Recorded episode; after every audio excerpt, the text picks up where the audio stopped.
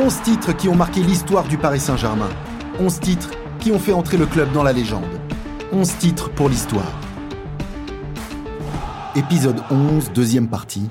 Paris tout en haut.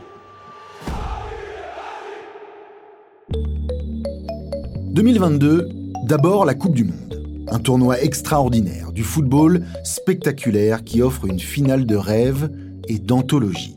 Une finale à l'accent parisien, avec Mbappé côté français et Messi côté argentin. Messi face à Hugo Lloris. Messi, c'est au fond, ça fait 1-0. Les Bleus doivent réagir. Mbappé à l'intérieur pour Thuram. Qui vient de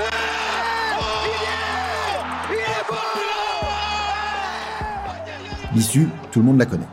Trois partout et une victoire de l'Argentine au tir au but dans un finish irrespirable. Mbappé marque un triplé en finale de Coupe du Monde. Une première pour un joueur depuis 1966. Messi, quant à lui, devient le roi du monde. Ce trophée qui manquait tant à sa carrière d'exception. L'Argentine est sacrée pour la première fois depuis 1986. Retour à Paris.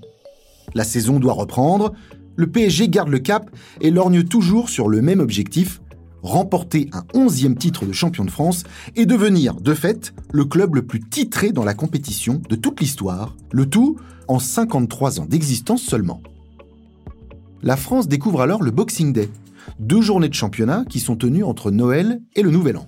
Les Rouges et Bleus s'imposent d'abord contre Strasbourg au Parc des Princes, sur pénalty dans les arrêts de jeu, grâce à Kylian Mbappé, déjà de retour après sa finale de Coupe du Monde. Mbappé face à c'est transformé Ce gamin a des nerfs en acier Puis vient le déplacement à Lens.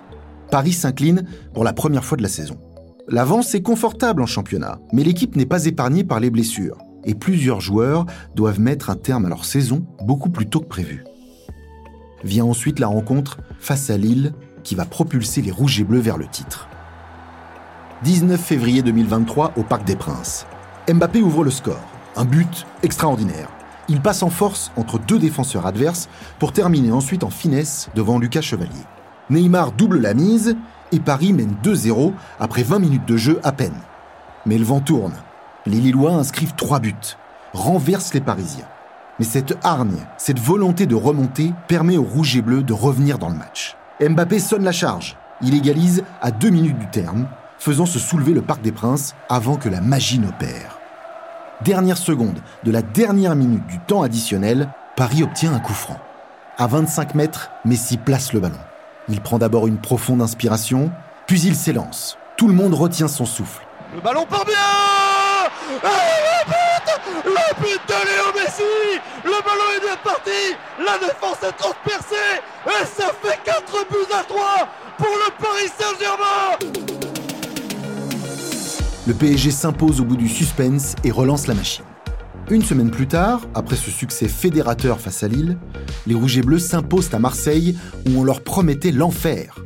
Une victoire 3-0 un vrai basculement dans cette saison 2022-2023. Et comme lors de l'exercice précédent, c'est sur un match nul un partout, à Strasbourg cette fois, et avec Messi buteur, que les Parisiens sont officiellement sacrés. Un symbole fort, puissant, un symbole grand, un record absolu dans le football français. Paris est champion pour la onzième fois de son histoire.